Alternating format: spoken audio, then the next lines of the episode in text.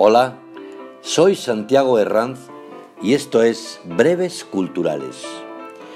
Hoy vamos a dialogar sobre cultura en general y sobre teatro en particular. Debe ser por eso que me siento feliz. No seas tímida, ni reacio, y cuéntame tus impresiones y pareceres sobre el programa en nuestro correo, que es el tuyo. Escucharte Valdemorillo arroba gmail.com. Gracias. Empezamos.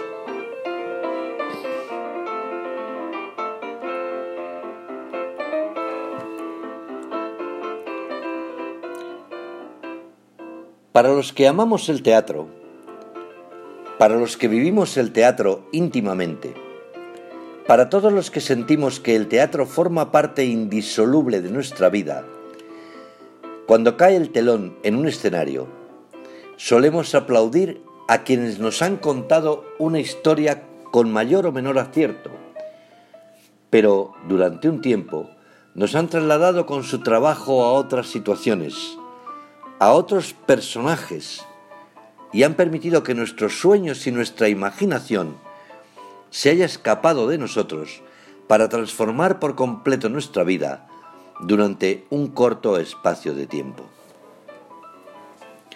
Porque lo que sucede en un escenario es irrepetible. Pasa una única vez y luego pasará otra cosa, parecida quizás, pero nunca la misma. Como dijo el filósofo griego Heráclito, el agua que corre por un río no es dos veces el mismo agua. Os digo esto a propósito de la obra de teatro El Grito, de las autoras Itziar Pascual y Amaranta Osorio, que pude ver recientemente en el Teatro Fernán Gómez de Madrid. El tema me pareció muy interesante. La frase de la propaganda no era muy acertada desde mi punto de vista. Eh, una mujer ha de enfrentarse al mundo por sí sola, pero sin perder la confianza para salir adelante. En realidad, es la pelea de una mujer contra una clínica poderosa de reproducción asistida y cuanto le rodea. Pero también plantea el conflicto moral sobre el derecho a conocer a su padre de un niño concebido por el sistema de fecundación in vitro. De refilón, y sin querer entrar en ello, plantea los problemas de una jueza ante las presiones de los poderosos, de los amigos, de quienes tienen el poder económico. Vamos, algo muy de actualidad. Desde mi punto de vista, pretenden abarcar las autoras demasiadas incógnitas, demasiados conflictos, pero sin una base dramática potente que lo sustente.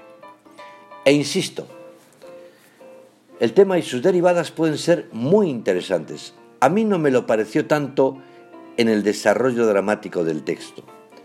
No entendí cómo se justificaba que un hombre se separe de su mujer y se vaya a vivir con otra pareja que se encuentra inmersa en un proceso de fecundación in vitro, compañera suya de trabajo la que apoya en todos sus pasos hasta que comienza a realizarle exigencias estúpidas, trabas sin sentido para abandonarla poco después, sin ninguna excusa, y desaparecer como personaje. En principio, ni la protagonista ni el espectador podemos entender el porqué. Inexplicable. Ella desiste de entenderlo. Ahí comienza la segunda lucha de esa mujer por defender a su hija.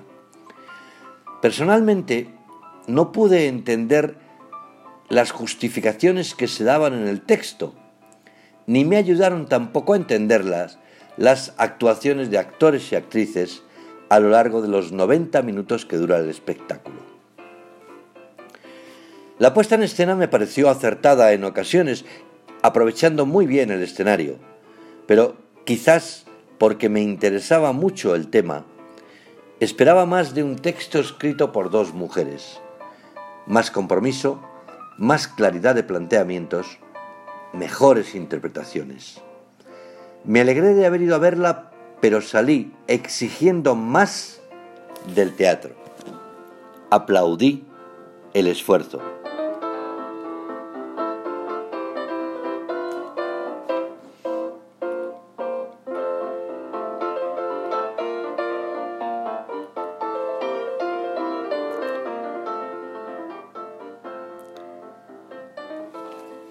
Con la barriga vacía, ninguno muestra alegría. Recientemente pude ver en la 2 de televisión española una maravillosa película de un director español. Se llama la película Rafael y cuenta el drama de la inmigración africana, en este caso de un inmigrante tunecino casado con una mujer holandesa que viaja en patera hasta Lampedusa para poder encontrarse con su mujer. Si tenéis oportunidad, vedla, por favor. Y si unís su enseñanza a la de la premiada en los Goya Adu, nos haremos una idea de la sociedad en la que vivimos y la Europa que hemos creado. Por, por hoy os dejo. Sed inmoderadamente felices y por favor, no dejéis de ir al teatro, porque el teatro necesita su público. Y por supuesto, id al cine, merece la pena. Recordad, la cultura nos hace libres. Seguiremos hablando de cultura con mayúsculas. Muchas gracias.